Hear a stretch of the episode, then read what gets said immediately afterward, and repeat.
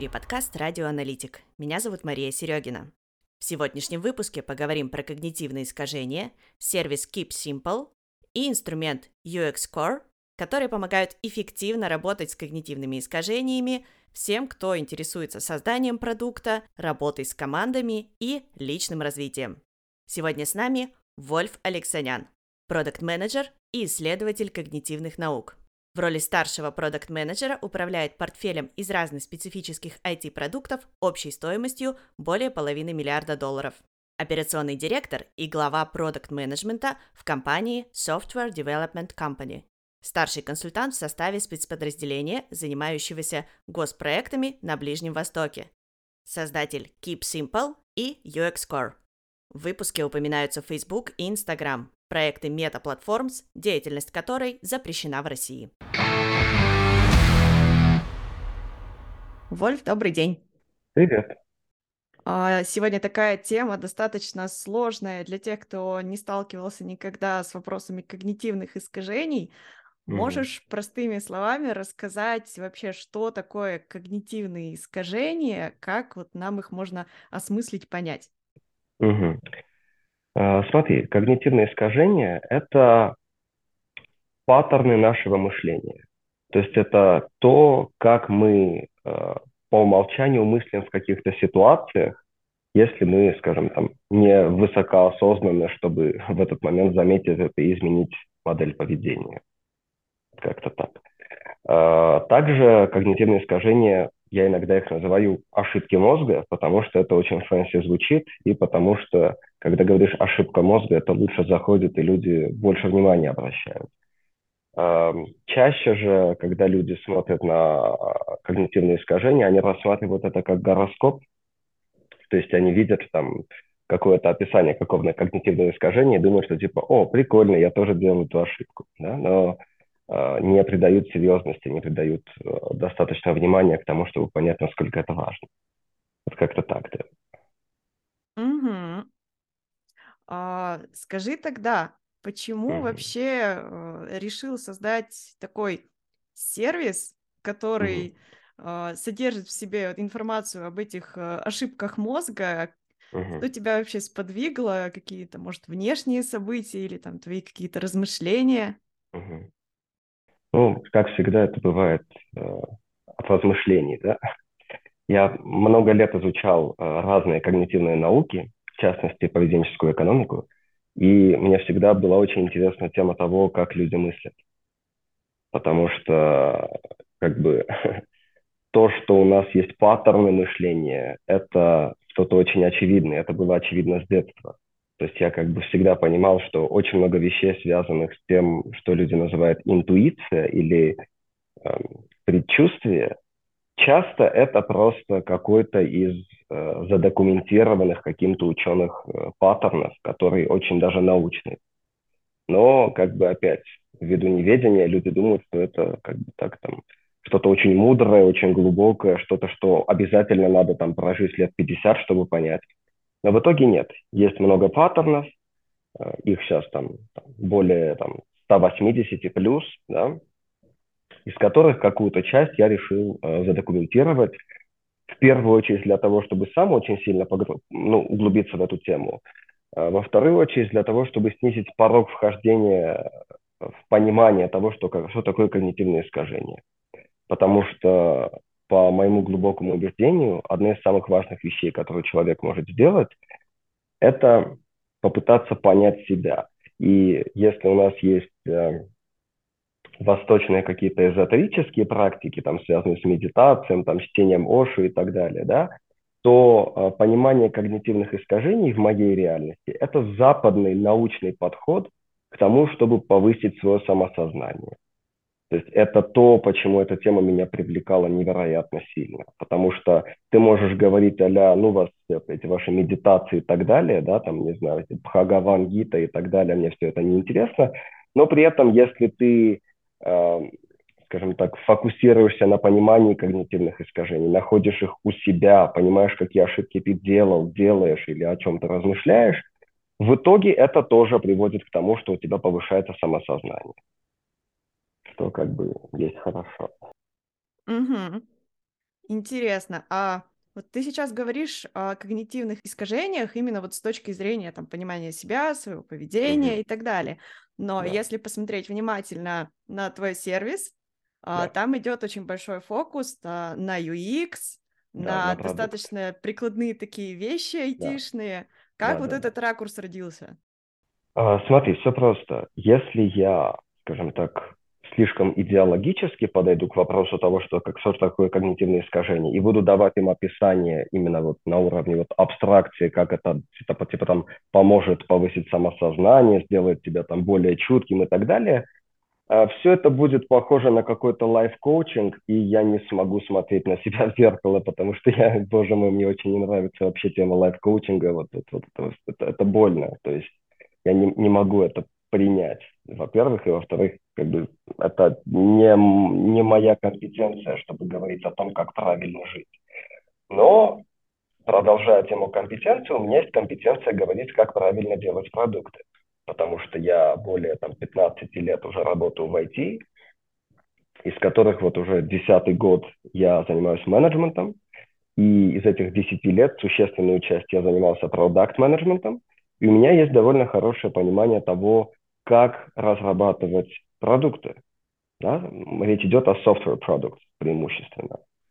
И когда ты занимаешься software product менеджментом, в какой-то момент ты понимаешь, что очень большой акцент делается на то, как захватывать внимание пользователя, как управлять этим вниманием и э, как сделать так, чтобы человек нажимал на кнопки, которые нужны бизнесу.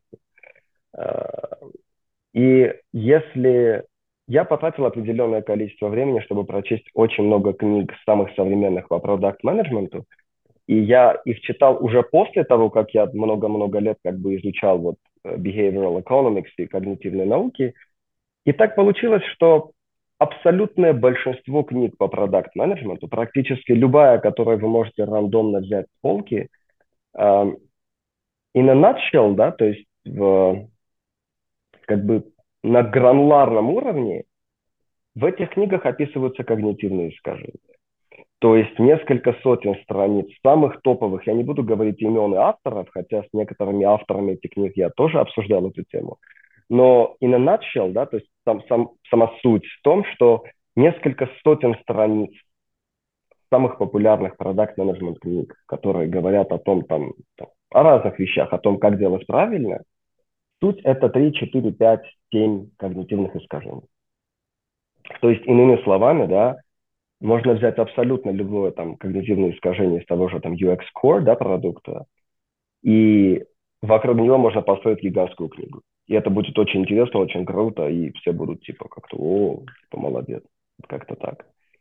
И да, собственно, акцент, да, возвращаясь к вопросу, акцент на продакт-менеджмент был в том, что я хотел закрутить все вокруг той темы, где я компетентен, потому что я не хочу, чтобы продукт рассматривался как какой-то лайф-коучинг а вот так правильно или повышая самосознание. Но да, при этом как бы вот verbally, да, когда там, где-то раз, разговариваю, я всегда вот хочу показать, что это, у этой темы есть гораздо более широкие грани, потому что в моей реальности как бы ценность этого проекта и ценность этих знаний, она выходит гораздо дальше продакт-менеджмента, в принципе, да. Класс. А, можешь поделиться, если это не секрет, как mm. вообще ты собирал э, все вот эти когнитивные искажения? Потому что, как я понимаю, там не все на свете когнитивные искажения, а именно да, те, которые важны нам, когда мы создаем какой-то продукт. А, большая часть этого research а была сделана в конце 19-го, начале 20 года, то есть несколько лет назад, когда вот коронавирус и так далее все началось. У меня освободилось время. Это был очень продуктивный 2020 год. А, и так получилось, что с самого начала я знал, вокруг чего я хочу закрутить эту тему. То есть у меня было очень четкое понимание, что я хочу все это построить вокруг продукт-менеджмента. Потому что как бы так будет и легче с коллегами делиться, и э, прикладная вещь будет как бы, и плюс я смогу э, объяснять какие-то свои собственные решения, да, ссылаясь на искажения, потому что, опять, я стараюсь свое мнение как бы держать там дома, да, когда я там в офис иду, И я стараюсь оперировать тем, что имеет данные или uh, scientifically backed, то есть имеет какой-то научный бэкграунд.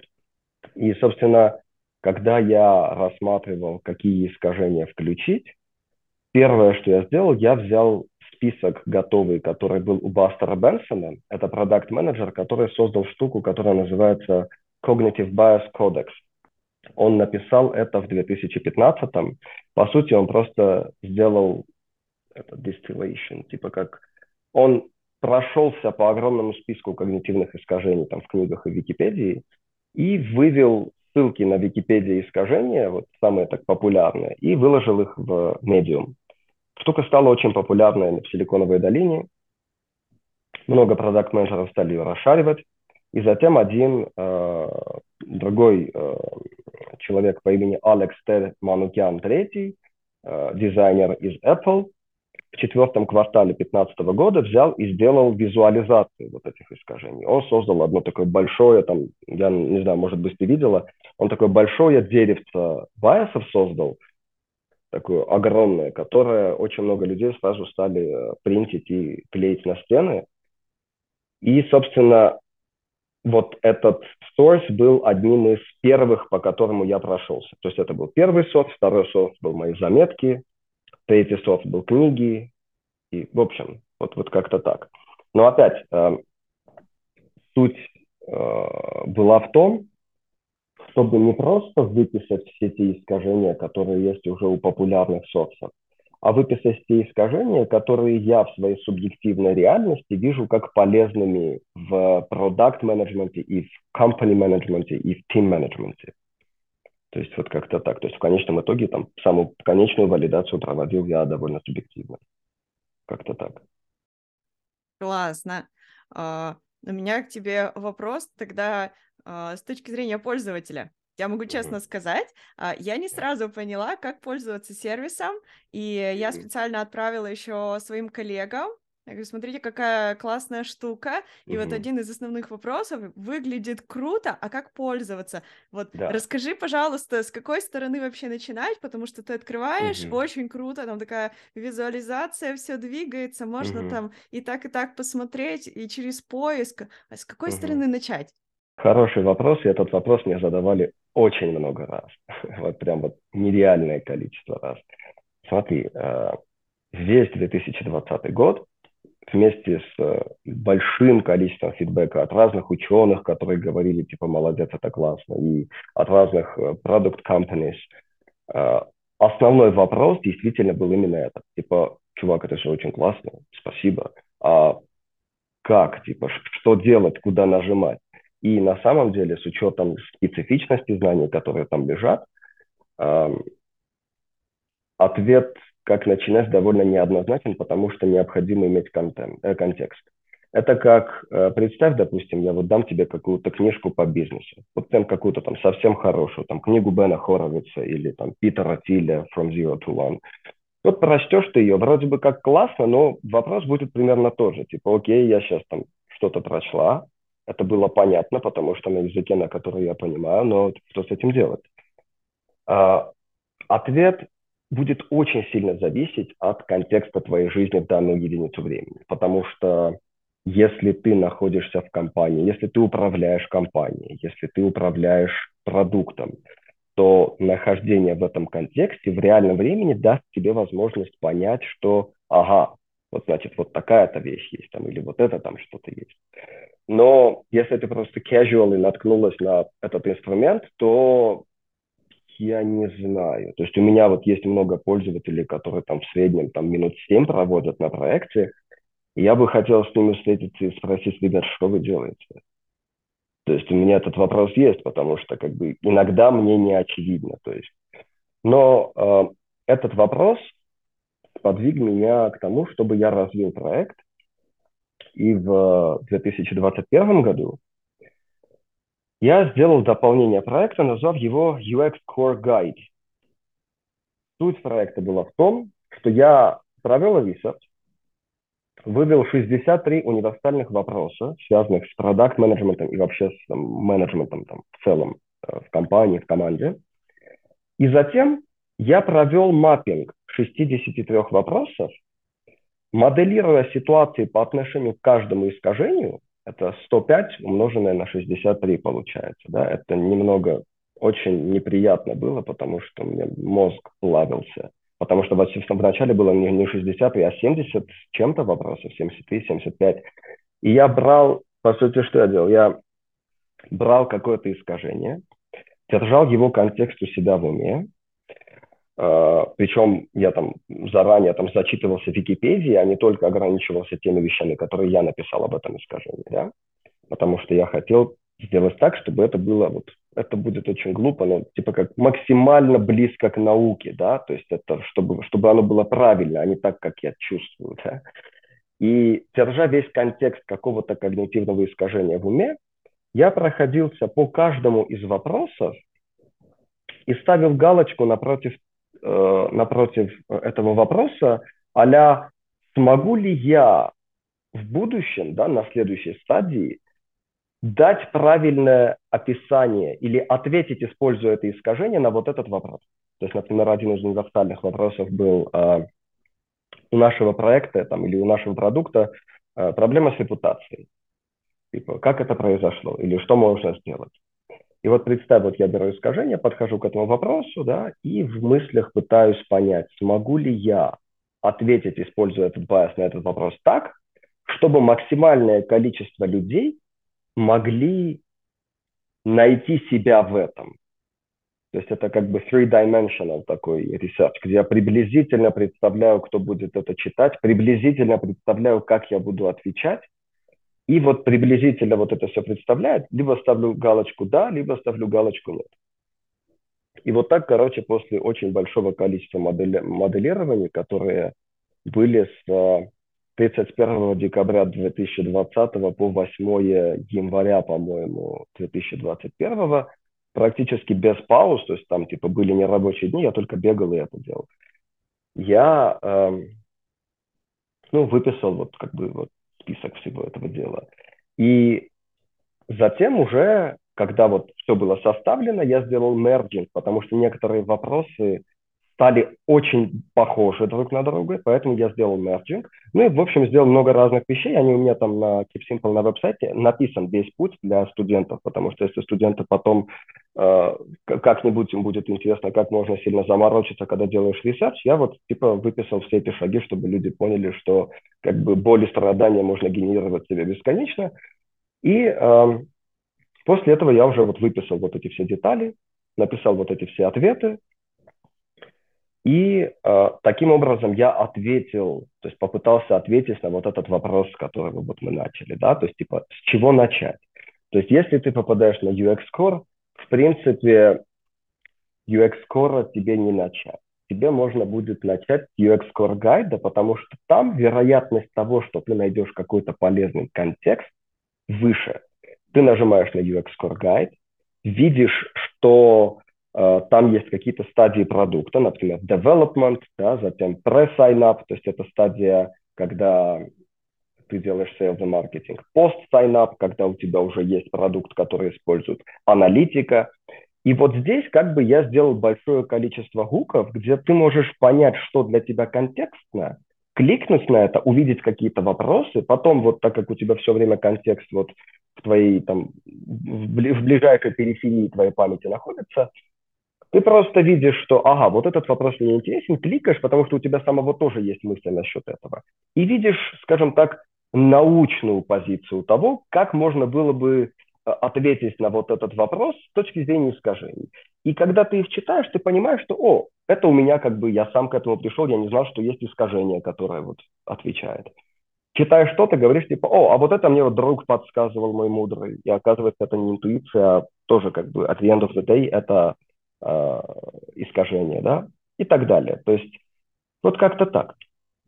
Но при этом landing page, то есть страница, да, вот на которую ты вот в самом начале переходишь в UX Core, это не UX Core Guide, это сам UX Core сейчас.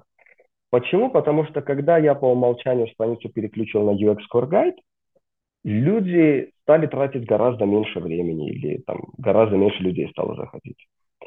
И оказывается, то есть, ну, потом я еще несколько разных экспериментов делал. Я сделал еще одну визуализацию UX-скора, где ты можешь просто по папкам переключаться и скроллить через них. И людям это тоже не понравилось, и на 15% э, меньше людей стало заходить. Оказывается, люди любят смотреть на вот эту круглую, неведомую, такую непонятную штуковину. Аля, что же это такое? И как бы, окей, ребят, хотите, пожалуйста. Ну да, Собственно, да. То есть я надеюсь, я ответил на вопрос. Да? То есть UX Core Guide адресит то, что ты сказала. Да, ты ответил супер подробно. Я тебе могу даже сказать, почему все залипают на этой неведомой круглой штуке. Во-первых, она интерактивная, и ты просто зависаешь на этом моменте, когда ты так ого, ого, ого, еще и такое. Да, Потом что-нибудь зачитаешься, начинаешь копировать кому-нибудь в личку, отправлять, типа, смотри, какое искажение, оно у меня есть. То есть эта штука на самом деле очень крутая. Это такой уже, мне кажется, небольшой элемент геймификации, что ты такой открываешь вот эти вот э, неведомые названия, и там внутри такой да, вау-эффект. Причем э, тут как бы самая большая дилемма всего этого проекта в том, что здесь говорится о каких-то очень сложных вещах. То есть, и почему они сложные? Потому что если там перейти по ссылке на Википедию, а из Википедии перейти на ссылку на сами исследования, которые проводились, это все нелегко. То есть там, то есть я прочел все исследования по всем байсам, которые там есть. Я действительно потратил много времени на исследование этой темы. И это нелегко. То есть это очень такая глубокая, емкая вещь.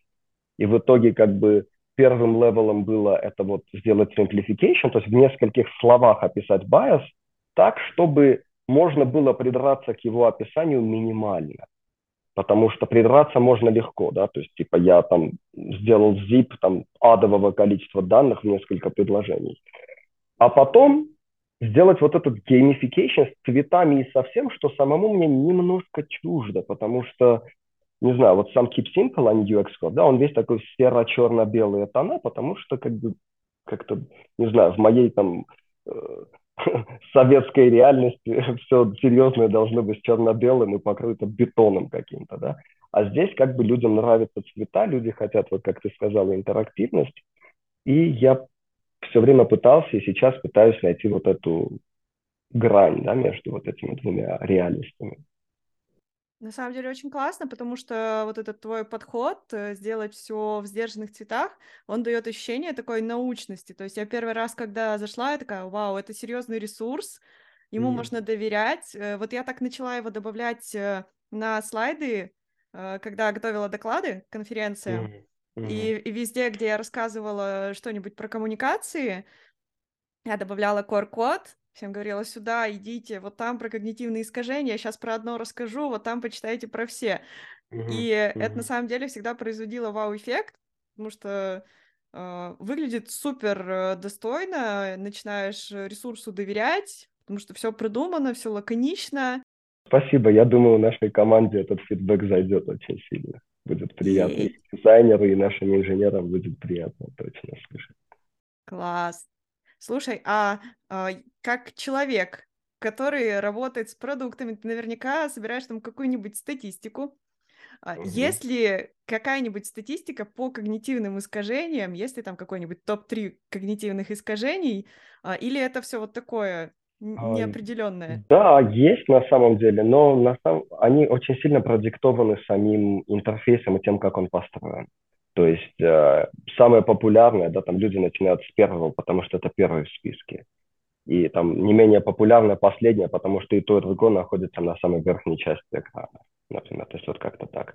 Другая статистика, вот у меня там э, есть э, компонент, э, в, кажд... в самом низу у каждого искажения есть кнопочка типа how useful you find this, типа как насколько полезно вы находите это искажение. И там э, от 1 до 10 слайдов.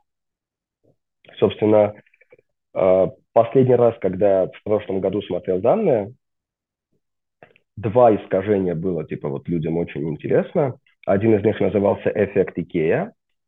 Это когнитивное искажение, когда ты преувеличиваешь э, ценность, скажем так, того, на что ты потратил время. То есть это как там ты берешь, делаешь бумажный кораблик какой-нибудь, да, и этот кораблик ты скажешь там символически один доллар, но на самом деле это непрактично, потому что там он стоит даже меньше цента. И как бы вот э, другое когнитивное искажение было... Какое было популярным?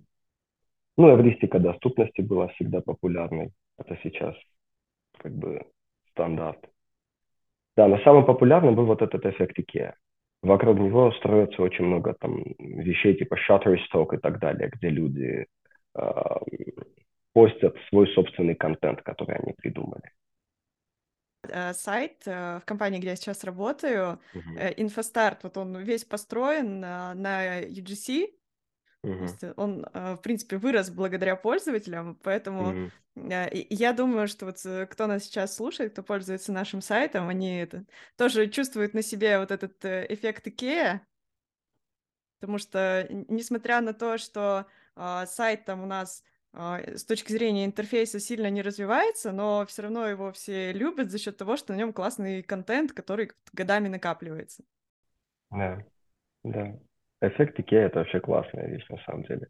Первый раз о нем говорил Дэн Ариэли, это ведущий э, поведенческий экономист мира, э, и так получилось, что ему тоже этот проект понравился, он несколько раз его расшаривал у себя в LinkedIn, и мне говорил, что я, типа, молодец, опять надо будет как-нибудь спросить у него. Ну, собственно, я один раз у него спросил, типа, а что можно сделать дальше. И сейчас мы, э, скажем так, в небольшом обсуждении того, э, какие какие варианты развития UX Core могут последовать дальше, вот приблизительно. То есть я как бы понимаю, что он не, не технический человек, то есть я не могу ему сказать, типа, знаете, что господин Ариэли, скажите мне следующую фичу для разработки, но при этом очень интересно послушать его идеи. И как бы тоже, он тоже вот один из людей, который очень сильно смотивировал меня на продолжение работы как бы и развитие проекта, потому что когда ведущий ученый там, тебе там, то есть ты там непонятно кто, непонятно откуда, да, когда ученый тебе там пишет письмо и говорит, что ты молодец, это типа сильно-сильно мотивирует. И вот, да. Так что сейчас будем думать, что пилить дальше. Классно. А, в связи с этим у меня еще один вопрос. А, планируется ли а, поиск каких-то новых когнитивных искажений? вообще, появляются ли они? Насколько это все подвижно, динамично? Появляются, появляются в очень больших количествах. Есть э, публичные типа дата-сорсы, в которых э, можно находить именно э, разные исследовательские публикации по разным темам. И ну, есть несколько американские, европейские порталы. И в них если посмотреть, насколько трендовыми становятся когнитивные искажения поведенческая экономика, то как бы все идет все выше и выше сейчас. Потому что как бы э, ну, я надеюсь, что это идет от того, что люди понимают, что это очень хороший, хороший вариант, типа, заняться самопознанием. ну, как бы это... Но, да, то есть э, исследования увеличиваются, новые когнитивные искажения находятся, переименовываются, и э, я надеюсь, что как бы в какой-то момент я смогу принести пользу этому домену и сделать более какую-то унифицированную платформу, которая будет э, удобной для всех исследователей. Потому что сейчас э, одна из проблем, о которой Дэн Ариэли тоже говорил, это то, что есть вот много разных научных публикаций. Иногда бывает, что ученые работают над одними и теми же искажениями э, в разных точках света, и э, просто понятия не имеют о существовании друг друга, да, и вот одна из вещей, которую вот э, Дэн Ариэли мне сказал, что было бы интересно, если бы был какой-то какая-то платформа, которая позволяла бы более интерактивно работать с информацией по искажениям и расшариванием исследований. И не только он, то есть я говорил с другими учеными, которые тоже поддержали вот эту мысль, что было бы неплохо иметь какую-то такую вот общую удобную площадку. И да, собственно, вот э, это вот, скажем так, вектор моих мыслей сейчас на следующие там, 6-8 месяцев. Здорово. Если рассматривать э, когнитивные искажения не только с точки зрения того, там, как они множатся и в каких аспектах возникают, а посмотреть с точки зрения вот, э, разных этапов, на которых они могут возникнуть. Например, вот э, там новый продукт, и в него только приходят пользователи, там, там какие-то одни искажения, или там э, в давно существующем продукте мы внесли какое-то изменение, там какие-то другие mm-hmm. когнитивные искажения. Можно ли mm-hmm. как-то так развивать? Да, можно, и это, собственно, то, что в UX Core Guide сейчас сделано. То есть, например, в UX Core Guide один из вопросов, который э, указан, это мы сделали обновление продукта, люди недовольны, что пошло не так, например. То есть у меня есть там несколько таких вопросов, которые вот если откроешь, э, там есть там в среднем от 8 до 15 ответов байсами, что могло пойти не так. То есть я, я постарался как-то ответить на эту часть. Классно, это прям такой готовый чек-лист для продуктов. Да, на самом деле, да. То есть я, я вот могу еще одну вот интересную вещь сказать, потому что я полагаю, что я сам буду вот эту нашу запись расшаривать с некоторыми и коллегами, и просто людьми, которые заинтересованы в теме. Что у меня была возможность видеть и работать э, с людьми из компаний типа Big Four, да, это вот аналитики там PwC, там KPMG, Deloitte, да. Эм, и когда я видел знания, которыми оперируют аналитики при анализе какого-то там бизнеса, там внутренних процессов или продукта, когда я видел, сколько они получают за час своей работы, и когда я видел аргументацию, которую они делают, то как бы в моей реальности стало нереально очевидна польза UX Core, потому что это как универсальная правда дальше, которой нету. То есть если ты очень грамотно все проанализировал и сделал маппинг всех своих аргументов по поводу какого-то решения с базой UX Core, то во многом ты не уступаешь каким-то там топовым мега-менеджерам, у которых десятки лет опыта за плечами. То есть еще вот одна из возможностей использования этого продукта – это действительно снижение порога вхождения э, в профессию продукт-менеджмента для многих людей. А скажи, пожалуйста, вот э, мы так много обсуждали о теории, о рабочих задачах, а, но ведь ты, как создатель э, продуктов, тоже наверняка подвергаешься различным когнитивным искажениям. Вот помогает ли тебе знание, то, что различные когнитивные искажения существуют, как-то либо их избегать, либо снижать их влияние на твою работу? Расскажи, пожалуйста, про свой опыт. А, да, безусловно, помогает. Помогает очень сильно. И э, то, насколько сильно мне помогает э, мое знание когнитивных искажений и вообще э, когнитивных наук в целом, это, собственно, и сподвигло меня к тому, чтобы постараться максимально поделиться этими знаниями с наибольшим количеством людей, потому что я действительно вижу в этом очень-очень-очень большую ценность.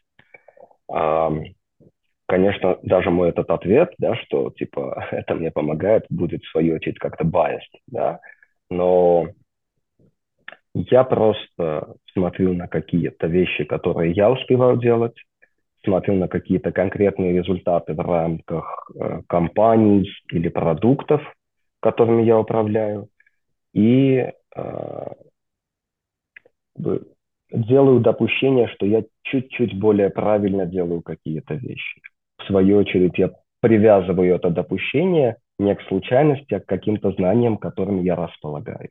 А знания, в свою очередь, у себя в голове я раскладываю так, что я очень внимателен к тому, когда я говорю, типа, а мое мнение, и э, вещи, которые я говорю, которые я могу сделать trace road, то есть я могу как бы показать источник того, как скомпоновалось то или иное мое мнение. Я очень внимателен словам, которые я говорю, пишу, так, так повелось. Слушай, на самом деле очень круто, это очень здоровский подход, и он э, очень классно сочетается с тем, что сейчас э, достаточно большое количество информации на нас с разных сторон прилетает. А, плюс сейчас э, появился нашумевший чат GPT, с помощью которого тоже рождается очень большое количество информации, и мы уже не всегда можем понять, э, где это там научный источник, mm-hmm. где там поработали ученые, а где просто там кто-то нейросети нагенерировал какую-нибудь статью. И вот mm-hmm. твой подход э, и твой сервис, мне кажется, это, знаешь, такой островок э, спокойствия и надежности для тех, кто собрался делать действительно продуманные решения, Mm. И в рамках там каких-то своих продуктов, и в рамках там совершенствования, кастомизации каких-то готовых решений. Поэтому mm-hmm. это, это супер круто. Это то, к чему я стремлюсь. А по поводу чата GPT, я с ним говорил, да, у нас были очень серьезные с ним разговоры, и э, да, он, он еще очень-очень далек от того, чтобы давать людям напутствие, связанное с когнитивными искажениями и поведенческой экономикой в целом. Потому что он как бы оперирует э, теми данными, которые через него провели, да, это 45 терабайтов информации. Но проблема с э, искажениями в том, что несмотря на то, что их как бы типа много, информации по ним не очень много. То есть э, э, очень, очень, то есть очень легко сделать так, чтобы он генерировал код, потому что есть очень много кода. Есть очень, очень легко получить у него мнения какие-то, потому что у людей очень много мнений, и все эти мнения в интернете. Но по, конкретно по когнитивным искажениям GPT-3 э, еще не дошел до работы с абстракцией до такой степени, чтобы из того мизера э, информации э, генерировать какие-то очень глубокомысленные вещи. Но при этом э, я был одним из, ну, в, в числе первых, кто игрался с GPT. В начале декабря я просто ходил по комнате, не находил себе места. Это было нереально, очень серьезно. Но и я уже хотел его интегрировать в UX Core. То есть я посмотрел fine-tuning моделей, которые у них есть и так далее, потому что я вижу очень интересные перспективы того, как я могу использовать GPT в логике э, UX Core. Но потом я посчитал цены и понял, что, во-первых, это типа деньги. А потом я заметил, как сильно подключились э, другие игроки. Ну, потому что как бы UX Core бесплатный проект, у меня никогда не было, и я сомневаюсь, что будут идеи по поводу его монетизации, потому что как бы совершенно не хочу смешивать какую-то коммерческую деятельность с проектом Keep Simple UX Core. И когда я увидел, как сильно подключаются другие игроки к рынку, да, то есть это Google со своим бардом, Microsoft со своим Bing AI, да, сейчас там Илон Маск на днях сказал, что он там, ну, по слухам, собирается разработать что-то похожее на GPT. Я понял, ну, там, это лама фейсбуковская, я понял, что надо немного подождать. То есть становится совершенно очевидно, что в какую-то единицу времени кто-то сделает какой-то убер-мега щедрый жест, и у нас эти модели будут прямо в руках. То есть я не вижу как бы сейчас смысла очень сильно спешить, да. И если мы уже сейчас там видим э, Лама, да, это вот эта система фейсбуковская, аналог чата GPT, который, по словам э, фейсбуковцев, может запускаться на одном GPU, да, на одном графическом интерфейсе, что как бы в очень много раз дешевле, чем то, на чем надо запускать тот же, тот же GPT-3 Da Vinci. Э, надо немного подождать. Вот, вероятно, к концу этого года уже будет у меня более четкое представление о том, как я интегрирую GPT в UX Core. В конечном итоге я хочу, чтобы он был таким очень умным ассистентом, который не только будет тебе говорить, что правильно, но и будет очень детально, э, так, э, по-задротски аргументировать, э, почему это правильно. Вот, вот, вот, вот мысль. То есть я это приблизительно сейчас вижу, но надо немного времени. Это очень классная фича на самом деле. Мне кажется, будущее за таким интеллектуальным анбордингом в продукты и вот как раз э, технологии наподобие чат GPT могли бы вот стать проводником вот туда, потому что зачастую сложные продукты там ну, мало кто заморачивается там почитать э, документацию или там посмотреть обзоры. Да. Это всегда время, а вот такой анбординг здесь сейчас, это было бы, конечно, супер круто. Да, да. И э, продолжая тему вот этого GPT, скажем так, ассистента, представь себе, что у тебя какой-нибудь контакт в Telegram, Боб какой-нибудь, которому ты всегда можешь написать, не заходя в UX Core, потому что Боб оперирует всеми знаниями UX Core. И в итоге я еще раз смогу ответить на твой вопрос по поводу того, а с чего начать. Начать с того, что просто поговорю с Бобом там, или как мы его там назовем, неизвестно. Но как-то так, да. Классно. Я хотела у тебя еще э, уточнить такой вопрос. Он, наверное, э, больше к этике относится. Читала mm-hmm. твою статью на Хабре, и mm-hmm. ты там э, упоминал книгу «Архитектура выбора». Yeah. Я вот ее очень сильно люблю, и идеи, которые в ней написаны, которые в ней доносятся и раскрываются. И когда я вот изучала как раз все вот эти когнитивные искажения, которые приведены у тебя на ресурсе, Uh, у меня мысль была такая, что есть люди, которые могут использовать uh, во благо, но uh-huh. есть также люди, которые используют все эти инструменты в корыстных целях. Uh, Вот твое отношение к этому какое? Вот знаешь, если бы мы несколько месяцев назад говорили на эту тему, я бы ответил немного по-другому.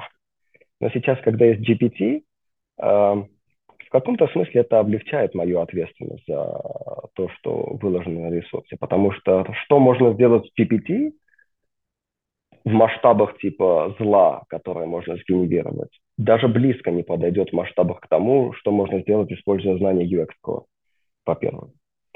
Во-вторых, э, то, что указано в UX Core, оно по сути, по сути так и используется Э, разными компаниями, там, типа Google, Facebook, да, Instagram и так далее, да. На эту тему даже там фильм есть, Social Dilemma называется, в 2020 году снятый.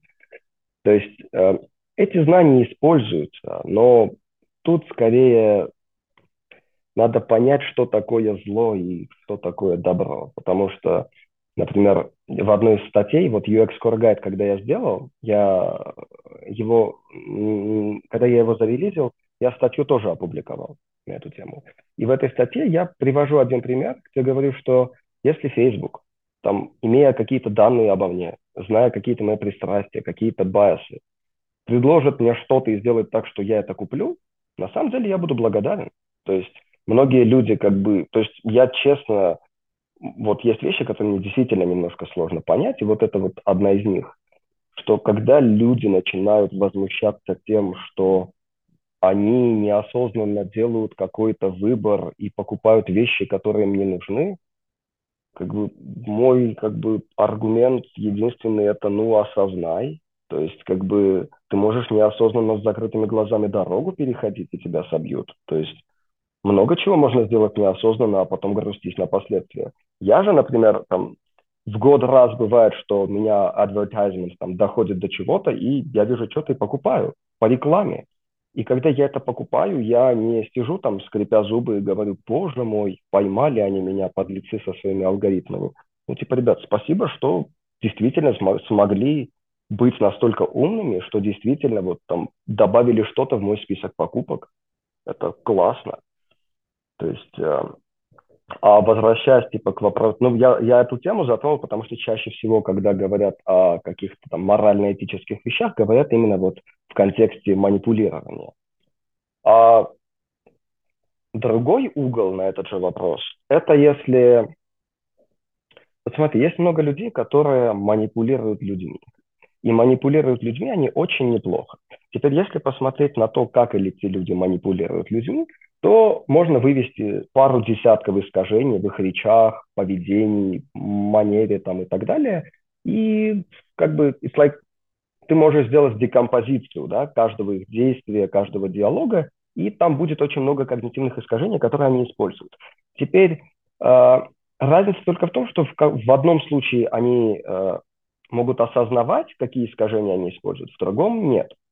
Теперь, если мы затрагиваем вопрос осознанности, то я сторонник той идеи, что если ты поможешь человеку стать более осознанным, то в среднем ты снизишь процент зла, а не увеличишь его. Да, это приблизительно там вот Ошо Раджнич, да, есть такой мертвый человек восточный. Он правильную вещь в одной из своих книг сказал, когда сказал, что как бы если человек будет невероятно высоко осознан, то ему будет очень сложно делать зло.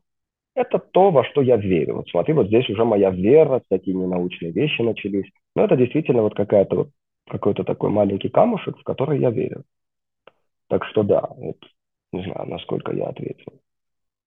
Э, на самом деле, при всей научности твоего подхода и серьезности твоего ресурса, одна из причин, по которой я решила тебе написать и предложить э, записать подкаст, это именно то, что ты транслируешь как человек. То есть э, вот этот твой посыл, посыл сделать такой ресурс некоммерческий, направленный на развитие, на то, чтобы люди становились осознаннее, лучше понимали себя, свои поступки, а, там, механизмы принятия решений и так далее.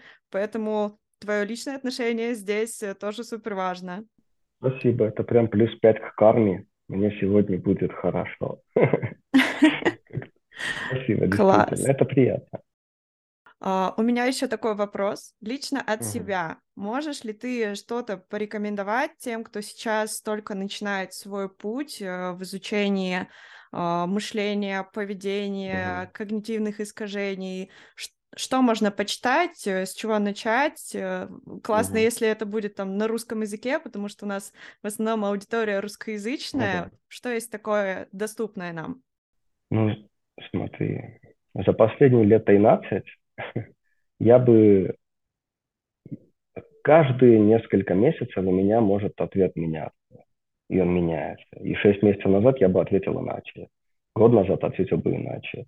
Сейчас, ну, потому что как бы вот появляется понимание того, что типа нет, этой книгой не обойтись или этой статьей не обойтись, да, потому что не знаю, к сожалению или к счастью, но на самом деле самое главное – это идеологическая составляющая человека. То есть если в человеке есть вот этот driver curiosity, как это будет на русском, типа вовлеченности, что ли, заинтересованности, неподдельный интерес.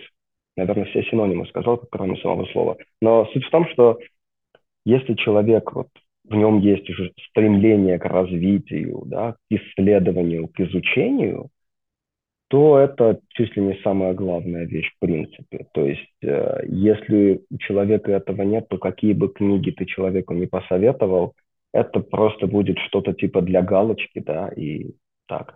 Но при этом, опять, вот какую-то универсальную вещь, которую бы я сейчас посоветовал, чтобы слишком в абстракцию не вдаваться, да, это я бы посоветовал прочесть две книги Дэниела Канемана, это Нобелевский лауреат по экономике 2003, да. Первая книга называется Thinking Fast and Slow. Э, как это будет на русском? А, думай медленно, решай быстро. Да. И она, она в русском издании точно есть. И вторая книга Дэниела Канемана вышла два года назад, называется «Нойз», «Шум». Вот насчет нее я не уверен, вышла, есть она в русской версии или нет. Но обе книги, они нереально хорошие, вот прям, и их надо читать именно в такой последовательности, то есть сначала вот эту, потом вот, вот эту, да. И эм, я бы посоветовал, читая эти книги, сфокусироваться не на том, что там их понять там, или еще что-то, да, не надо спешить с чтением этих книг. Я бы посоветовал просто сфокусироваться на том, чтобы понять, до какой степени много ошибок и неточностей есть в человеческом мозгу, и если у человека будет возможность, да, я бы посоветовал обратить внимание на то, до какой степени у человека как вида возвышено вот это чувство собственной важности. То есть вот это вот диспропорцию между тем, как много в нашей системе очень серьезных ошибок, которые там могут годы нашей жизни съесть, и мы не заметим, и просто увидеть, что при всем при этом мы считаем себя просто вот нереально эпичными такими прям победителями Вселенной. То есть э, идея в том, что если ты понимаешь несовершенство себя как человека, то есть без какого-то самобичевания, а просто понимаешь, что ты несовершенен, это, во-первых, даст тебе очень серьезную прививку в, профессиональной, в профессиональном развитии. Во-вторых, э, вероятно, даст тебе возможность более качественно выбирать знакомых, места работы, книги, которые ты читаешь. То есть в целом, возможно, это очень неплохо качественно подействует в плане того, чем заниматься дальше что делать сейчас и так далее. То есть опять, да, то есть найти вот этот баланс между тем, что ты понимаешь, насколько несовершенен человек, но при этом ты придерживаешь какими-то там внутренними возможностями э, свое стремление развиваться. Это самый такой сложный, действительно сложный парадокс, который я, скажем, с каждым годом вижу более отчетливо, скажем так. Слушай, а, я не знаю, читал ты или нет, uh-huh. и есть э, книга такая классная, я сейчас даже найду, а, я тебе потом а, пришлю схемку оттуда, о которой речь, чтобы так. ты а, понял, как это выглядит. Но я постараюсь сейчас так объяснить без картинок. Давай. Книга «Подумайте еще раз» называется Адама Гранта. Не читал? Знакомая, но не читал, нет. А, мне кажется, вот э, там визуализация идеальна к тому, что ты сказал. Там э, показана такая система координат, угу. э, где соотношение, насколько я помню, компетентности Uh-huh. И, и что-то типа уверенности в себе, и есть зона, где располагаются эти диванные критики. Ага. Uh-huh. Вот, а есть зона, uh-huh. где располагаются такие люди с синдромом самозванца. Она да, вот здесь да, в, да, внизу. Да, да. А, а посерединке идет такая зона, она называется зона уверенной скромности. Я когда увидела, меня это настолько поразило, что я такая Звучит думаю, очень интересно, отправь. Хочется быть там, вот в этой зоне уверенной скромности. Это вечная борьба. То есть в итоге, если ты развиваешься, если ты динамичная единица, то ты не можешь попасть в эту зону и всегда в ней быть. Потому что, как бы, не знаю, да, то есть вне зависимости от того, там, что я делал по жизни и так далее, э, в какую-то единицу времени у меня тоже бывают моменты, когда я пытаюсь понять, типа, вообще, ну, типа, кто я, да, то есть, то есть, не знаю, там, у меня вот как-то раз меня попросили с детьми поговорить по поводу там развития в IT или вот что-то такое. Я собрался, да, вот там поговорить с ними. С одной стороны, я знаю, что бизнес, в котором я работаю, и люди, с которыми я общаюсь, типа высокопоставленные и дорогие, скажем так. Но никогда у меня нигде такого стресса не возникало, как вот рядом с этими вот. Потому что, типа, они задают вопрос, типа, а что делать дальше?